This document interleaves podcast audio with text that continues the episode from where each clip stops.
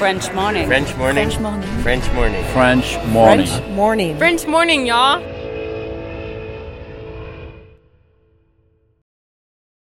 Cet épisode a reçu le soutien de la CFE.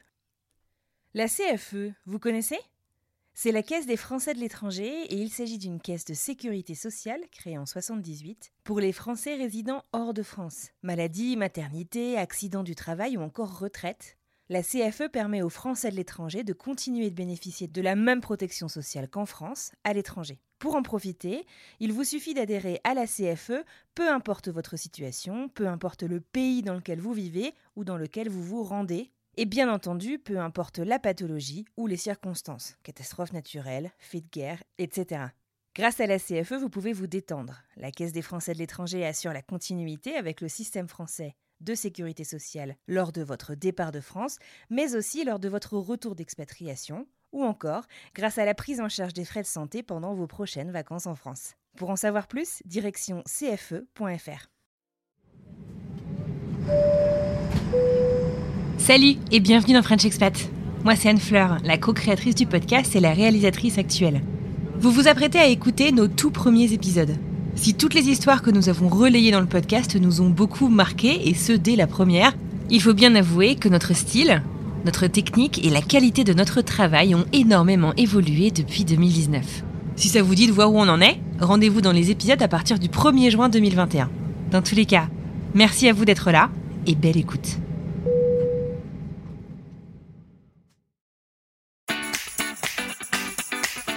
Bienvenue sur French Expat, le podcast. Le podcast des voyageurs expatriés francophones du bout du monde.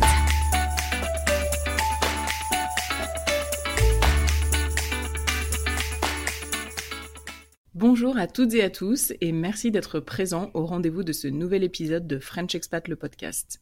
French Expat le podcast est le podcast qui donne la parole aux expats français des quatre coins du monde pour raconter des histoires singulières d'aventuriers des temps modernes.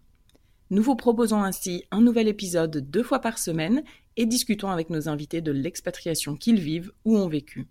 Moi, c'est Laetitia, une des cofondatrices du podcast, et je vous parle depuis Grenoble. Je suis très heureuse de vous retrouver aujourd'hui.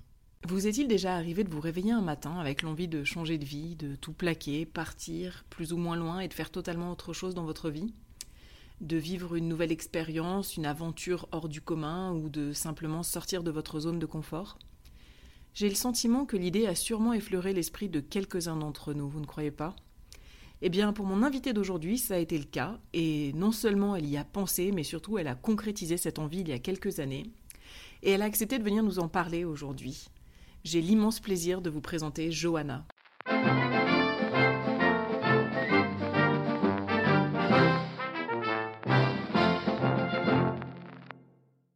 Salut Johanna, merci d'avoir accepté euh, notre invitation à participer à ce podcast. Je suis très heureuse de te recevoir aujourd'hui et puis euh, d'apprendre, d'en apprendre un peu plus sur ton parcours. Ben, merci de me recevoir. Alors, euh, ton expatriation euh, aux États-Unis et plus particulièrement en Floride date de 2014. Mais euh, avant d'aller un peu plus loin et que tu nous racontes plus en détail ton aventure américaine, j'aimerais bien qu'on revienne un petit peu en arrière et que tu nous parles de, de ce que tu faisais en, 2014, qui tu étais, où est-ce que tu vivais et puis à quoi ressemblait ta vie en fait en France. Alors, euh, ben moi, je suis niçoise, donc je suis née à Nice. J'ai vécu 25 ans à Nice et, euh, et avant de partir en Floride, ben, j'étais à Nice. Euh, j'ai jamais voyagé dans ma vie avant, euh, juste pour aller euh, deux trois fois à Paris, à Disney avec des copains ou voilà des trucs comme ça.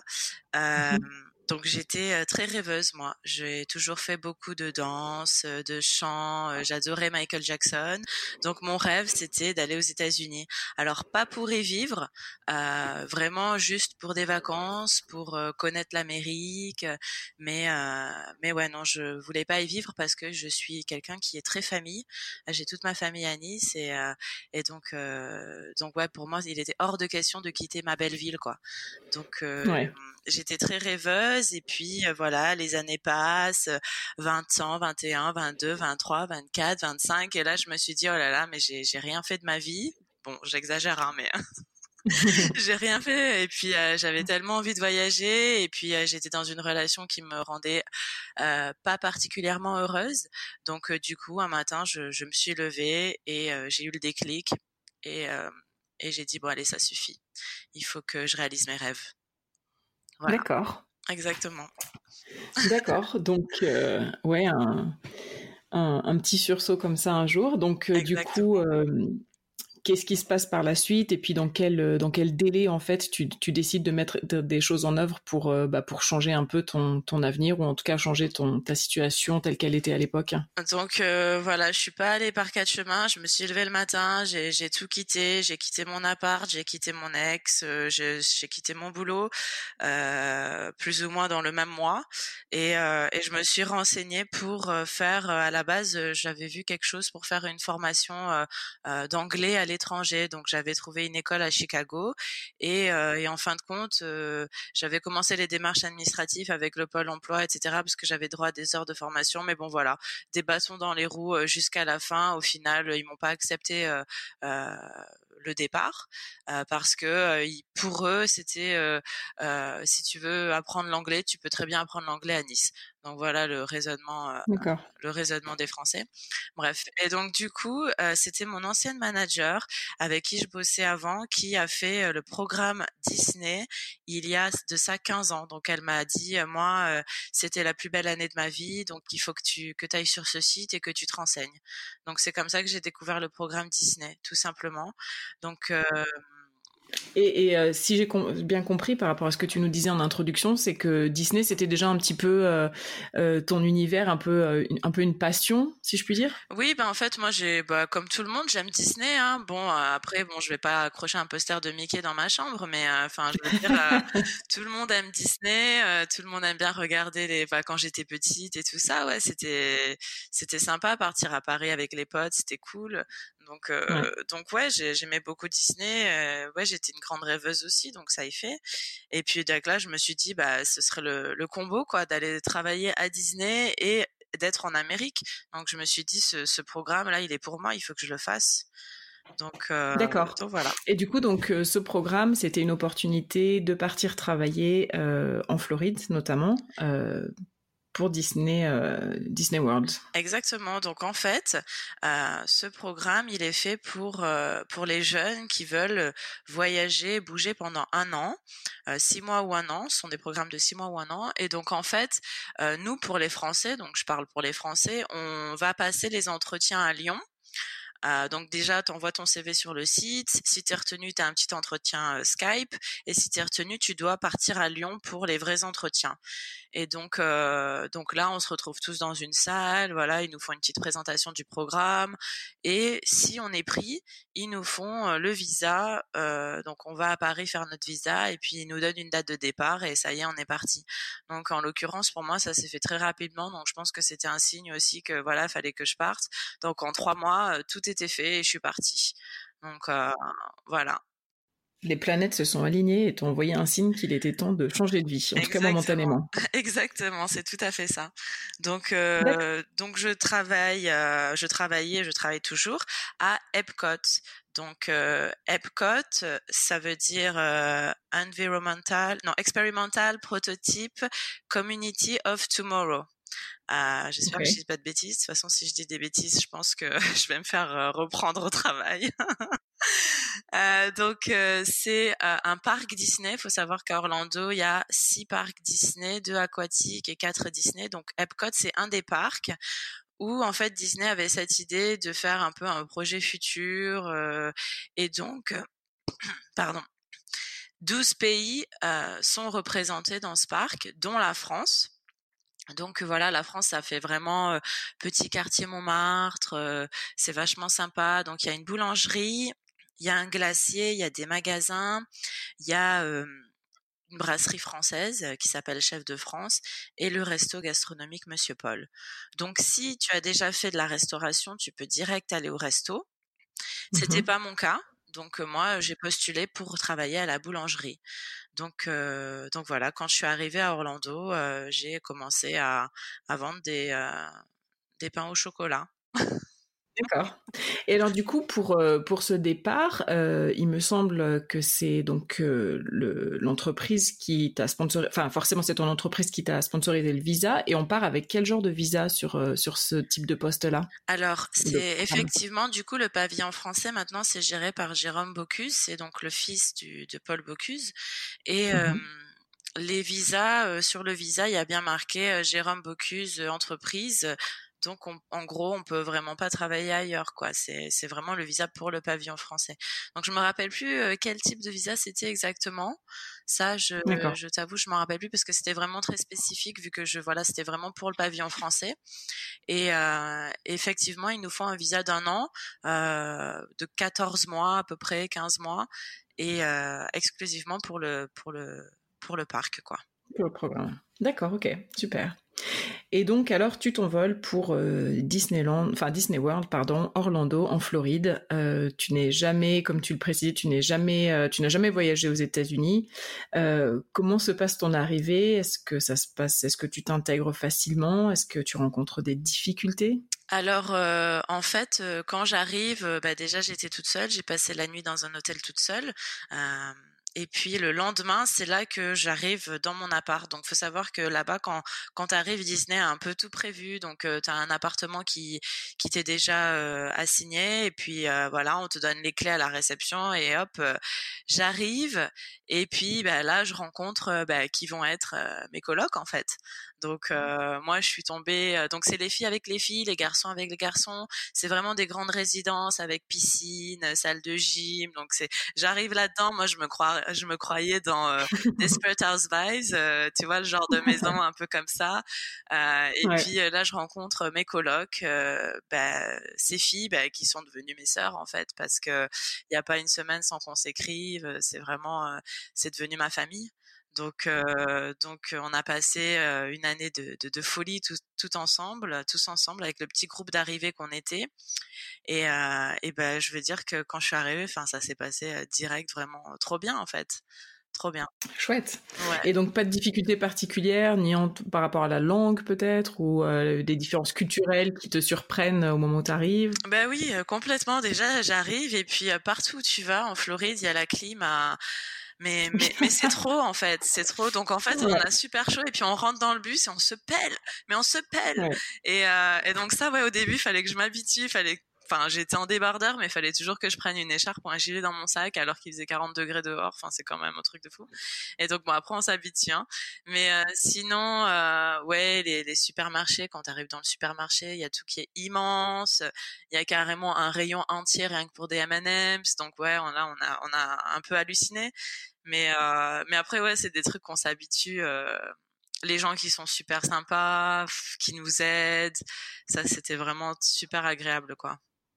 D'accord, donc une intégration plutôt euh, plutôt facile, bien, euh, plutôt facile. Ouais, et puis après j'étais qu'avec des Français, donc euh, bon, à la base on va pour essayer de parler anglais, mais c'est vrai que vu qu'on reste qu'avec des Français, bah on parle pas trop anglais en fait, à part avec les, les guests, les clients qui viennent qui viennent manger leur pain au chocolat. et du coup, toi qui qui étais à la base euh, désireuse de, partir euh, dans cette école d'anglais et d'apprendre un petit peu plus euh, la langue. Est-ce que, par rapport à ce que tu viens de nous dire, est-ce que tu arrives à, apprendre la langue ou Ben pas trop un petit peu par rapport aux autres pavillons en fait. Mais bon encore une fois vu qu'on était beaucoup aussi avec les Italiens non j'ai plutôt appris l'italien aussi. Ouais. je rigole un petit peu avec tes je, m'étais fait une, copine américaine et ouais c'était ma c'était ma copine c'était ma grande copine et avec elle j'ai un peu appris l'anglais ouais. J'avais déjà les bases mais je pense plus avec elle j'ai commencé à bien apprendre. Et puis et puis voilà non c'est tout. Après on était tout le temps entre Français, on faisait nos voyages entre Français parce que ce programme est super parce qu'il permet aussi de, voyager en fait.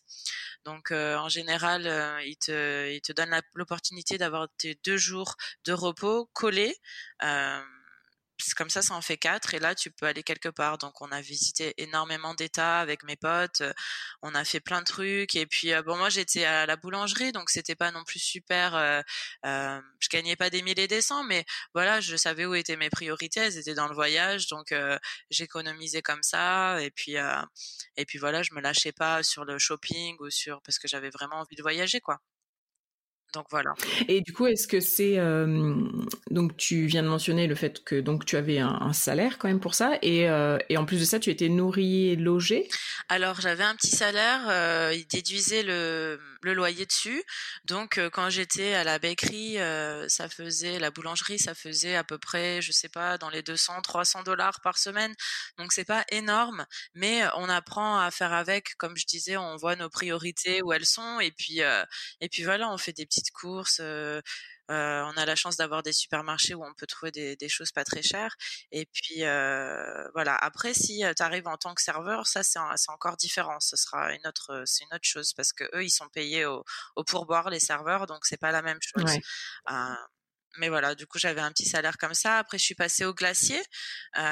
donc c'est exactement la même chose, sauf que je faisais des, je vendais des glaces. Et puis au bout de six mois de programme, on te donne la possibilité de passer au resto mais en tant que commis. Donc c'est ce que j'ai fait au bout de six mois. Donc là, je gagnais un petit peu plus parce que j'avais euh, un pourcentage euh, du chiffre d'affaires des serveurs. Donc là, euh, direct, ça, c'était encore mieux pour voyager, quoi. Tu passes au resto ou du coup à la brasserie? Tu nous disais tout à l'heure qu'il y avait deux établissements. Exactement. Donc moi, je passe à la brasserie. Donc les deux, ce sont des restos. Donc en bas, il y a la brasserie Chef de France qui propose un peu des plats, bah, des plats comme on retrouverait dans une brasserie de Paris.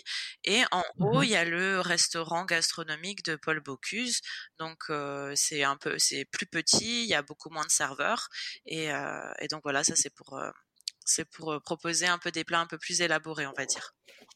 D'accord. Et du coup, tu restes euh, en tant que commis dans la brasserie jusqu'à la fin de ton programme Exactement. ou qu'il y a d'autres Pendant six mois, jusqu'à la fin de mon programme, j'étais commis. Donc ça aussi, bon, certes, on gagnait un peu plus d'argent. C'est vrai que c'était pas tous les jours facile parce que on portait beaucoup de plateaux, on, on recettait l'état, mais bon, on savait que c'était ça, quoi. Donc il euh, n'y a pas de, de de faux espoirs, de fausses illusions. On sait que bah, quand tu fais commis, bah, c'est ça. Et puis il y avait une super mmh. ambiance. Enfin moi j'adorais venir bosser avec mes copines. On savait qu'on allait bien rigoler.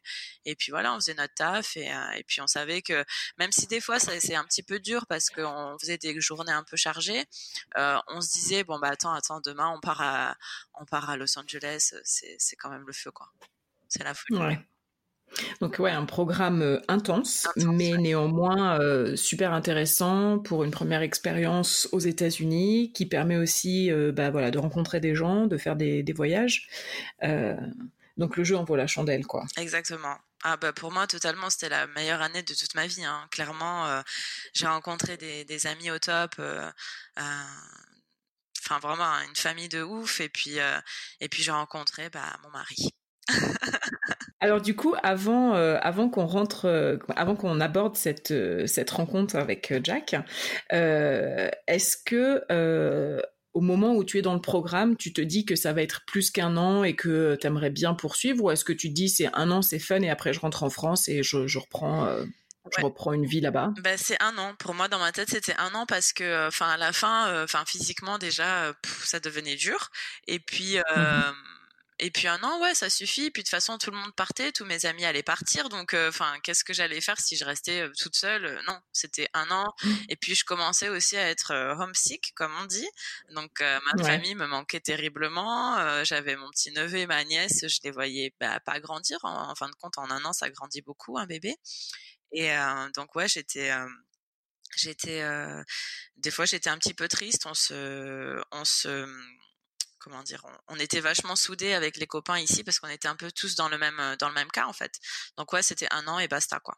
Et du coup, euh, donc euh, tu rencontres, tu rencontres Jack, ton, qui est devenu maintenant ton, ton mari, et tu le rencontres sur Epcot, dans le parc dont tu viens, que tu viens de nous décrire. Oui, plus ou moins. Voilà, c'est, on s'est rencontrés pendant le pendant le programme, et et donc on a commencé à se, à se voir, à aller boire un verre, à, à, à se voir dans des événements aussi que, que, Disney organise pour les cast members. Il y avait des, des soirées organisées, c'était vachement sympa. Et donc euh, voilà, on a commencé à se, à se voir comme ça. Et puis euh, bah, là, je me suis dit mince, euh, je l'aime bien. Zut. voilà. D'accord. Et là, on est à quelques mois, je crois, hein, de la fin de, ton programme. J'étais déjà à huit mois de programme quand je l'ai rencontré. Donc en gros, il m'en restait quatre. Donc là, je me suis dit mince, je suis un peu, euh, j'ai réussi à éviter euh, ce problème pendant presque tout mon programme. Et là, voilà, je rencontre un Américain. C'est ma mère qui va être contente. Euh... Donc, en fait, ce qui s'est passé euh, suite à ça, c'est que bah, on a commencé à se voir et se voir et se voir. Et puis, bah voilà, on va pas se. Enfin, je suis tombée amoureuse, hein, clairement. Et puis lui aussi, mmh euh, il m'a fait rêver. Euh, enfin, en six mois, tout ce qui m'a, tout ce qui m'a apporté, c'est truc de fou. Donc du coup, euh, mon visa arrive à la fin. Et donc là, on était du coup en, en, fin, en avril 2015. Et ben là, il fallait que je rentre à la maison. J'avais pas d'autre solution. Euh, ce sont pas des visas qui, qui peuvent euh, s'étendre. Euh, voilà, il fallait que je rentre. Donc en fait, mmh. à ce moment-là, moi j'avais déjà mon billet, j'avais déjà, enfin voilà quoi, c'était le, départ. Donc du coup, ce qu'il a fait, c'est qu'il a pris un, un billet d'avion et il est venu avec moi en France pour passer quelques jours ou quelques vacances avec toi Exactement, pour passer une semaine en France, pour rencontrer ma famille et mes amis, et pour en gros me dire que bah, j'étais la femme de sa vie. Waouh, chouette. ouais. Il reste une semaine en France, et puis il repart, il repart à Orlando. Dans quel état d'esprit vous êtes à ce moment-là? Comment toi tu envisages la suite de votre histoire? Oh là là, c'était dur, c'était dur parce que je me disais, mais purée, j'ai envie d'être avec lui, mais oh, va falloir encore que je quitte ma famille alors que je viens de les retrouver. Mais en même temps, je veux pas rester à Nice parce que il y a personne qui comprend ce que je viens de vivre là pendant un an. Et, euh, et du coup, je me suis, je me sentais seule alors que j'étais entourée de tout le monde. Donc j'étais, c'était vraiment euh, quelque chose de terrible parce que je me sentais entourée, mais je me sentais seule en même temps. C'était vraiment un ascenseur émotionnel de ouf parce que pendant un an, j'ai fait plein de trucs. Et là, j'arrive et bah, limite, fallait que je me repose, mais bon, je j'avais plus l'habitude de me reposer, quoi. Et donc, ouais, euh, ouais c'était vraiment un truc de fou. Donc euh, j'ai laissé passer même pas un mois, je crois, parce que j'avais un ami qui se mariait, donc je voulais absolument aller à son mariage. Et, euh, et puis euh, juste après le mariage, je suis retournée à Orlando, donc euh, vraiment un peu vite fait, euh, je me suis dit, bah, je fais un visa touriste et j'y vais, et puis on voit comment ça se passe, quoi. D'accord. Et du coup, là, tu pars en te disant, je, teste un peu la température et je reviens et puis on avise ou euh, tu pars avec d'autres plans dans la tête ben, Je suis partie, je savais pas trop ce qu'on allait faire parce que j'avais pas non plus euh, des milliers et des cents de, de, côté, donc je pouvais pas me permettre de faire euh, plein d'allers-retours. Donc je me suis dit, je pars, je vais le rejoindre et puis je vois comment ça se passe parce que là, c'est clair que quand je suis repartie, bah, tous mes copains étaient partis aussi. Donc euh, j'avais. Ouais, eux ils étaient rentrés en France. Et ouais, voilà, on avait tout, tous fini notre programme. Donc euh, après c'est des nouveaux qui arrivent, donc je les connais pas. Je travaillais plus dans le pavillon français. Donc voilà, là j'étais vraiment toute seule. Donc euh, donc Jack, il est très malin. Avant que je qu'on rentre en France, on a pris un petit chien pour que voilà, je m'attache à quelque chose et que je n'ai pas envie d'abandonner mon petit chien. Donc donc voilà, quand je suis revenue, du coup, bah, j'avais Rookie. Heureusement, il était tout bébé.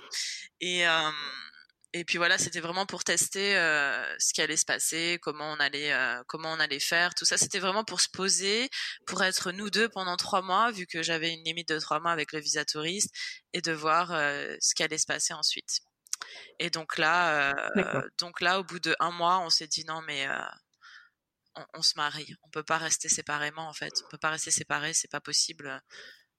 Ouais, toi, tu ne voyais pas rentrer en France ah, et l'abandonner, en tout cas le laisser euh, encore un peu avant de. Ok. Ouais, c'était pas possible. Du coup, euh, on s'est renseigné et puis euh, parce que moi, je me suis dit, est-ce que j'ai le droit de me marier alors que je suis en visa touriste, etc. Et puis du coup, on s'est bien renseigné et oui, effectivement, c'était possible parce que c'était pas quelque chose de prévu. Donc, donc là, quand on prend la décision, j'appelle mes parents en FaceTime et je leur dis. je leur dis bon papa maman euh, ne vous inquiétez pas tout va bien c'est juste pour vous dire que je vais me marier D'accord. Et du coup, bah, forcément, la question qui me vient, c'est comment est-ce que eux réagissent à cette annonce? Ben, Ils étaient super contents parce que vu qu'ils l'avaient rencontré, euh, ils savaient que c'était un mec bien.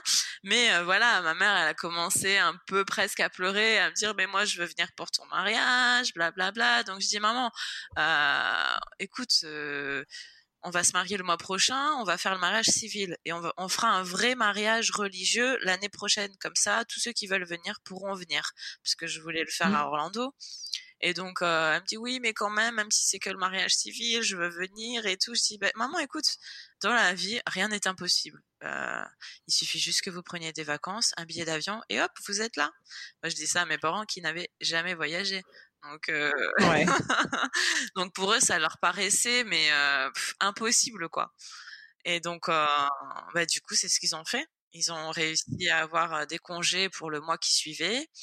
Et ils ont fait des demandes particulières parce que mon papa, avec son travail aussi, il pouvait pas prendre des congés comme ça. Ils ont pris un billet d'avion et, et ils ont débarqué à Orlando, quoi. Ah, c'est chouette. Hein, ouais, c'était chouette. Donc, euh, vous vous mariez euh, pendant ton pendant ton ESTA et donc là, euh, tu décides, voilà, enfin, vous décidez ensemble que maintenant votre nouvelle vie commence commence à Orlando et que qu'il n'y a pas de retour, en tout cas pas au-delà de potentielles vacances en France. Exactement. Et, voilà. Exactement. Donc, ouais, voilà, là j'avais j'avais bien réfléchi et puis je me suis lancée. Bon, j'avais 27 ans, j'étais pas non plus. c'est pas comme si j'étais plus jeune et que je me disais bah non, enfin là je j'étais sûre quoi. J'étais sûre que c'était lui, donc on s'est marié au bout de neuf mois de relation. Et, mmh et là, on a enclenché du coup la, procédure pour que je puisse obtenir bah, la carte verte, la carte qui me permettra de, de rester aux États-Unis et alors du coup, ces démarches, euh, on, a parlé précédemment dans ce podcast avec euh, Manon du visa fiancé euh, K1. Là, c'est une, une, démarche qui est différente parce que vous vous mariez aux États-Unis. Et du coup, qu'est-ce que qu'est-ce que ça implique derrière? Quelles sont les démarches? Est-ce que c'est rapide, coûteux? Est-ce que c'est compliqué? Alors nous, on n'a pas pris d'avocat, donc ça nous a évité de, de payer des frais d'avocat. C'est mmh vrai que hum, mon mari, euh, il voulait un peu gérer ça parce que vu qu'il comprenait que c'était dans sa langue et tout ça, il s'est dit non, non, on n'a pas besoin d'avocat, on va tout faire nous-mêmes. Euh, donc on a rempli les papiers nous-mêmes. Ça a pris quelques temps parce que c'était assez euh, assez long. Donc il faut se poser, faire ça à la tête tranquille.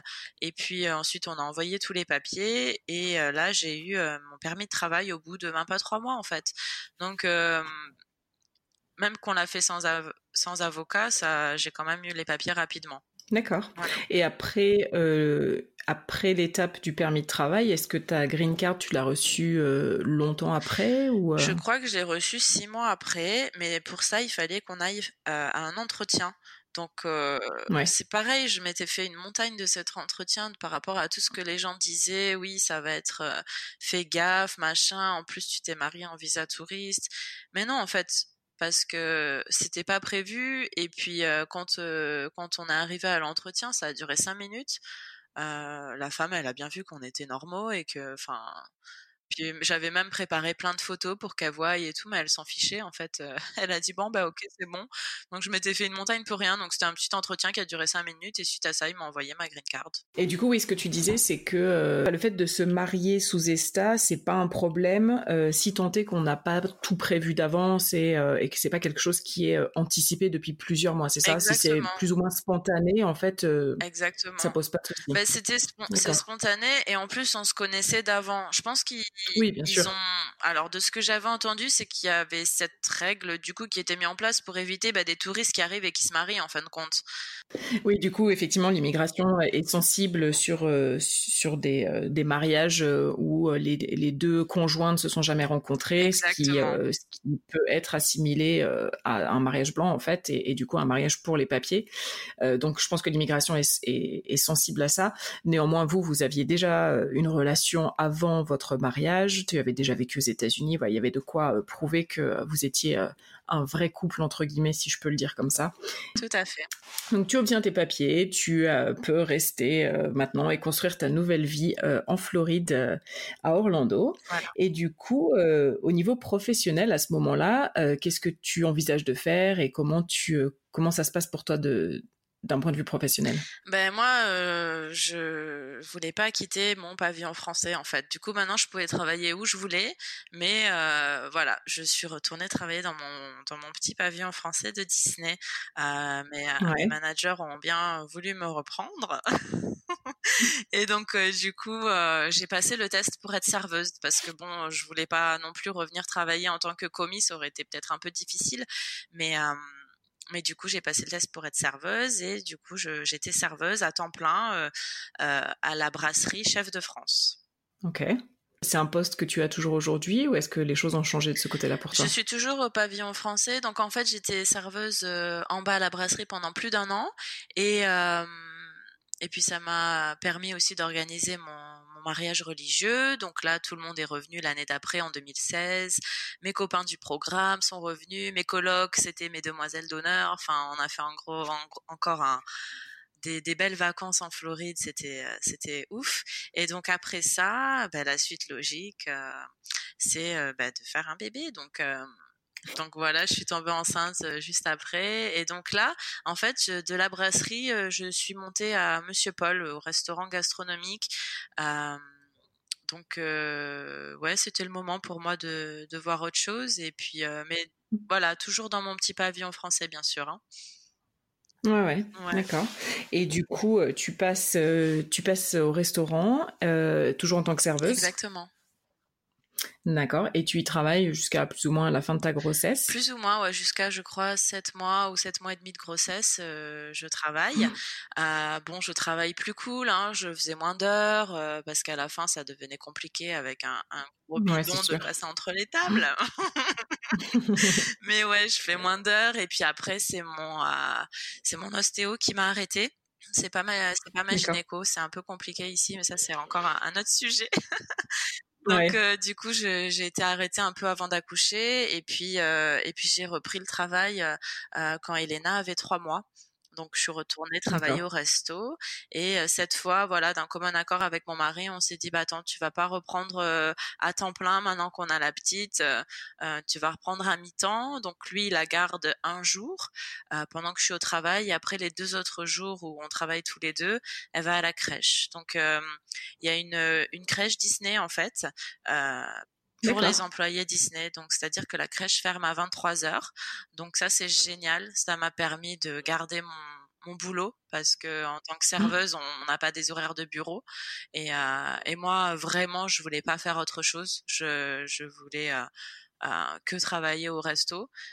Ouais, ça te permet d'avoir une grande flexibilité par rapport à enfin, continuer une carrière et en même temps, voilà, pas tout sacrifier pour ton job et, et pouvoir t'occuper de ta fille. Exactement. D'accord. Et du coup, euh, tu disais euh, un peu plus tôt dans l'épisode que tu euh, que tu étais très proche de ta famille. comment est-ce que tu as vécu ta grossesse justement loin de tes proches et loin de ta famille? Ouais, c'était dur. C'était dur parce que j'ai j'ai pas eu de vrais problèmes de grossesse, mais j'ai eu tous les symptômes quoi. Donc euh, ma famille me manquait euh, vraiment et euh, j'avais envie des petits plats de ma grand-mère. j'avais envie de voilà que de manger des, des trucs niçois, de la stocka, de la pisse saladière. Donc on, on est quand même retourné en France quand j'étais à quatre mois de grossesse. J'ai pas trop laissé le choix à mon mari. Je lui ai dit là, tu comprends pas, mais il faut que je mange de la soca. Donc, Donc on est retourné en France et, et ça m'a fait un bien de ouf de revoir tout le monde et j'ai pu repartir pour la fin de ma grossesse euh, un peu plus euh, tranquillement. Et, euh, et donc, ouais, heureusement. Tu as rechargé les batteries Exactement. françaises. Oh mon dieu, ouais, surtout niveau food, niveau nourriture. je crois que c'est un petit peu le, dilemme de tous les expats, en tout cas aux États-Unis, c'est qu'il arrive quand même un moment donné où euh, les petits plats français nous manquent, même si on trouve de la très bonne nourriture, etc. Mais euh, des fois aussi bien manger des plats français, ça, peut coûter cher. Euh, donc, du coup, tu, Elena, née en septembre 2017. Tu retournes travailler à mi-temps à Epcot au pavillon français. Voilà. et puis après quelques mois, je crois tu décides d'ajouter une nouvelle corde à ton arc. Et euh, soutenu par ton mari, tu te lances dans l'entrepreneuriat. Alors, est-ce que tu peux nous raconter un petit peu cette, euh, cette aventure, comment, euh, comment elle est née et puis ce qui l'a rendu possible aussi? Bah Alors, j'ai toujours aimé faire des photos. Mais euh, voilà, je me suis lancée dans la photo. J'ai toujours aimé faire des petites photos euh, par-ci par-là, voilà, de mes voyages. Ça fait des années que, que je suis sur Instagram et donc je postais euh, au début des petites photos de Nice, après des photos de mes voyages quand j'étais en Amérique, etc. Et puis et puis voilà, j'ai rencontré des amis exceptionnels ici aussi à Orlando et, euh, et mes copines euh, et Jack me disaient mais il faut que tu te lances dans la photo, il faut que tu fasses quelque chose. Euh. Et puis bon, maintenant que j'étais à mi-temps, je pouvais pas dire que c'était le temps qui me manquait, donc j'avais plus d'excuses en gros. Et, euh, et mmh c'est un peu ma copine qui m'a pris avec elle pour un projet, et après Jack qui a revendiqué euh, parce qu'il est trop comme ça en fait. Il parle de moi tout le temps euh, c'est aux gens qui l'entourent, mais il pense pas aux conséquences. Donc en gros, il m'a euh, il m'a fait embaucher auprès de la voisine pour faire des photos de son mariage. Mais moi j'étais super énervée. J'ai dit mais, mais chérie, tu peux pas faire ça. Tu peux pas. Euh, il y a une grosse différence entre prendre des photos du château de Disney et faire des photos de mariage. et donc du coup là, en gros, c'était ou soit j'annule et je perds un peu la, la face, quoi. Ou soit je me mets à fond, j'ai cinq mois pour m'y préparer et, et, je fais ce mariage. Et donc, euh, tu relèves le défi. Exactement. Et du coup, j'ai relevé le défi. Euh, j'ai pris plein de cours. Euh, voilà, j'ai passé des heures et des heures sur des cours de photo. J'ai essayé de m'enrichir au, au, maximum. Je prenais mes copines en modèle. Disais bon allez, habille-toi, mets-toi des petites fleurs sur la tête. on va aller prendre des photos. Fallait que je pratique. et du coup, ça c'était en janvier ou en février. Et après, je me suis fait un site internet et je me suis dit bah allez c'est parti, c'est trop génial, j'adore faire ça. et puis ça me ça m'arrondit bien les fins de mois aussi, donc maintenant c'est cool quoi, c'est cool. D'accord. Du coup, tu commences avec le mariage de tes voisins et euh, est-ce que euh, aujourd'hui tu as un peu diversifié? Est-ce que tu fais autre chose que du mariage ou euh, principalement? Complètement, parce que les mariages c'est c'est pas facile comme ça à avoir des mariages tout le temps. Donc j'ai je fais surtout des familles, des enfants des familles qui viennent en vacances à Disney et euh, qui me contactent sur Instagram pour avoir des photos euh, dans, dans un hôtel ou dans un petit village. Ou, oh, donc ça, c'est super, super fun. J'adore faire ça. Euh, des femmes enceintes maintenant, pas mal. Donc c'est cool. J'ai en fait le bouche à oreille s'est fait assez rapidement, surtout avec la crèche, avec le boulot, etc. et Instagram surtout, ça s'est fait assez rapidement. Donc j'arrive à avoir quelques shootings par semaine, donc c'est vraiment vraiment cool. Et du coup, je me prépare maintenant un peu mieux pour l'année prochaine pour faire plus de mariages, quoi. D'accord. Et du coup, tu dirais que ta clientèle est principalement américaine ou tu as aussi, euh, tu as aussi des Français qui te contactent? principalement américaine. Du coup, ma clientèle, euh, pour le coup, là, j'étais obligée de, de, de, comment dire. Euh, enfin, c'était aussi un autre défi pour moi parce que bah voilà, l'anglais c'est pas ma langue maternelle, donc je me suis dit oh là là, mais ça va être compliqué de leur dire de faire ci, faire ça, les pauses, machin, de faire des contrats, de faire, de leur expliquer, de leur faire signer, de et donc du coup je m'étais mis aussi une pression et puis au final, euh, une fois que j'étais lancée, il fallait, il fallait que je le fasse, donc tout en anglais. Et puis j'arrive à avoir euh, des fois mmh quelques clients français parce que voilà, y a, on est une petite communauté de Français ici. Donc euh, s'il y a des gens qui cherchent un photographe, bah ils savent que voilà, je fais de la photo et et donc je peux faire aussi des photos pour les Français aussi, c'est cool. D'accord. Donc avis à nos auditeurs qui seraient de passage euh, à Orlando et qui souhaiteraient euh, immortaliser euh, leurs vacances en couple ou en famille, n'hésitez pas à ah, contacter Johanna.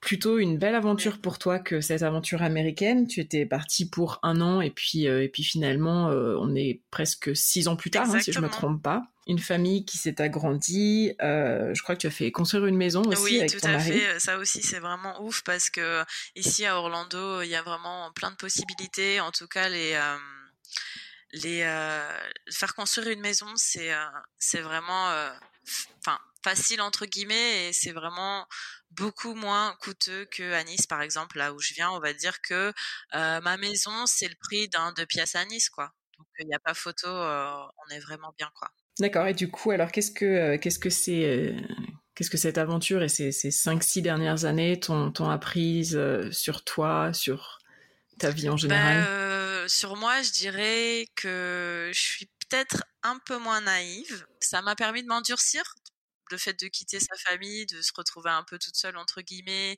ça m'a permis d'apprendre les vraies valeurs de l'amitié aussi parce que ici, quand on est tout seul et du coup ici on a une, petite communauté de Français avec lesquels on est très proche.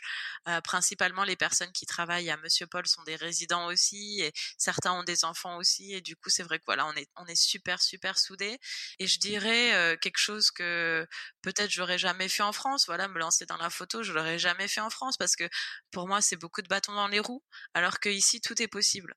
Euh, tout est amazing et euh, si tu as quelque chose en tête, tu peux le faire en fait. Quand on veut, on peut aux États-Unis. C'est vrai qu'il y, a une plus grande facilité d'aborder euh, des, projets d'entrepreneuriat. Oui, et, puis, te donne aussi la possibilité deux parce que en France, j'aurais jamais pu m'acheter un appareil professionnel. Ici, ils te donnent la possibilité comme ça, en un claquement de doigts, de pouvoir faire une carte de crédit pour t'acheter un, appareil photo. Donc c'est vrai que bah, c'est accessible à tous, quoi. Ouais ce qui peut s'avérer parfois à double être à double tranchant si on ne sait pas bien gérer son argent, parce que le crédit est très facile et que, et que les Américains ont parfois tendance à, à s'endetter euh, un peu plus que de raison, mais, euh, mais, en tout cas, ça donne de la flexibilité quand on a effectivement un projet comme le tien. Du coup, on arrive un peu à la fin de cette interview. Moi, euh, ce qu'on aime bien demander à nos, euh, à nos invités, c'est euh, s'ils devaient nous conseiller deux ou trois endroits euh, à ne pas manquer lors de lors d'une visite à Orlando, puisque c'est là que tu vis. Qu'est-ce que tu conseillerais alors, qui soit pas forcément d'ailleurs quelque chose de très typique pour les touristes, mais on aime bien aussi les, bons plans euh, hors sentier battu. Donc pas Disney. donc euh, à part Disney, nous on aime bien aller à Celebration. C'est une c'est un petit village euh, à peut-être 20 minutes de d'Orlando, même pas. et c'est vachement sympa pour se promener. Il y a des grands lacs, il y a des petites promenades à faire. On peut se boire un café, on peut se faire un petit un petit dîner. Il y a même des, glaciers ou une petite boutique de macarons. Enfin, c'est vraiment le, top quoi pour se pour se promener un après-midi comme ça, être tranquille. On aime beaucoup aller là-bas. Ouais, et alors je dois dire que j'ai effectivement, et je crois d'ailleurs sur tes recommandations, cet été quand j'étais de passage à Orlando, j'ai testé ah, euh, Celebration, qui est une petite ville qui a été inventée en fait par euh, Walt Disney, euh, le père fondateur de Disney, et il avait une vision assez assez particulière et très communautaire de, de mm-hmm. cet endroit. Euh, et c'est vraiment très ah très charmant effectivement. Et j'ai pu tester les glaces euh, ah, qui sont très très bonnes. Eh ben écoute, nous on va souvent là-bas euh, le 31 octobre quand c'est Halloween parce que c'est vraiment l'ambiance ah à l'américaine, c'est-à-dire que tout le monde ouvre leur maison et on fait le trick or treat comme on appelle ça. Donc on passe, on récupère plein de bonbons. bon maintenant qu'on a Elena, c'est une excuse pour y aller en plus. et puis et puis on se fait une promenade et c'est vraiment top top. Il y a vraiment voilà une petite communauté aussi là-bas qui est, qui est, qui est sympa. Euh, on aime bien euh, quelque chose qui n'existe pas en France. Euh, ça s'appelle Barnes and Nobles. Donc c'est un, un, une, genre de grande bibliothèque où à l'intérieur il y a un Starbucks. Donc nous on aime bien aller là-bas pour quand on a envie de d'être tranquille et de lire des livres, de se documenter un peu, où il y a des, vraiment il y a des, des choses, mais des livres pour tout le monde. Il y a même des activités pour les enfants.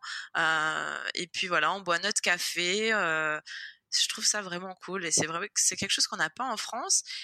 Alors ouais, Barnes Noble, je pense que c'est un peu à mi-chemin entre une bibliothèque et une librairie, parce que la plupart des livres sont en vente, et c'est vrai que je pense que ce qui s'y rapprocherait le plus, même si ça reste différent, ce serait peut-être la FNAC, mais il y a pas, il y a moins cette possibilité de hang out, quoi, de, de, de s'installer et puis de boire son café. Et, euh, ouais, nous on aime bien aller là-bas. Des fois, quand on sait pas quoi faire, on va se prendre un café là-bas et puis la petite elle joue parce qu'il y a des vraiment, au fond, il y a plein de trucs pour les enfants, plein de livres pour les enfants, donc c'est c'est cool. On aime bien aussi faire ça. Et puis euh, et puis voilà. Après, je pense que mis à part Disney, j'ai pas d'autres choses qui me viennent en tête comme ça. D'accord. Est-ce que tu as un, dernier conseil à donner, quelque chose que tu voudrais partager avec nos auditeurs qui peut-être vont partir euh, à Orlando ou euh, aux États-Unis plus ben, globalement? euh, Si vous voulez faire un peu dans la facilité et partir en étant encadré, sans partir pour y vivre. euh, mais je pense que le programme Disney, c'est vraiment cool. Ça donne vraiment cette possibilité d'aller voyager et d'être encadré, d'avoir un visa, d'avoir euh, un appartement quand, euh, quand on arrive à Orlando? Bah écoute, merci beaucoup Johanna pour euh, de nous avoir raconté euh, ton histoire, d'avoir partagé ces informations par rapport à ce programme qui effectivement a l'air vraiment super. Je te souhaite beaucoup de succès dans ton aventure entrepreneuriale. On partagera bah, toutes tes coordonnées dans le sur Instagram et puis dans le dans le détail du podcast. Puis ouais, si vous nous écoutez, n'hésitez pas à aller euh, rejoindre le compte Instagram de Johanna qui partage de super photos. Mais merci beaucoup. Puis euh, merci pour ce podcast, hein, c'est vraiment chouette. Merci beaucoup. Et voilà, c'est tout pour aujourd'hui. Merci infiniment d'avoir écouté ce tout nouvel épisode jusqu'à la fin. S'il vous a plu, n'hésitez pas à nous laisser une note et un avis sur iTunes. Vous pouvez également nous soutenir en partageant cet épisode avec votre entourage, un futur expat qui se pose plein de questions ou encore un expat qui pourrait se retrouver dans notre communauté. Pour plonger dans les coulisses du podcast, rejoignez-nous sur Instagram et Facebook, at French Expat le podcast, tout attaché. Pour retrouver tous les liens vers tous les épisodes, plateformes et réseaux sociaux, direction notre site web frenchexpatpodcast.com. Dans le prochain épisode, vous retrouverez Anne Fleur. Quant à moi, je vous donne rendez-vous très vite et je vous souhaite une excellente semaine. À bientôt.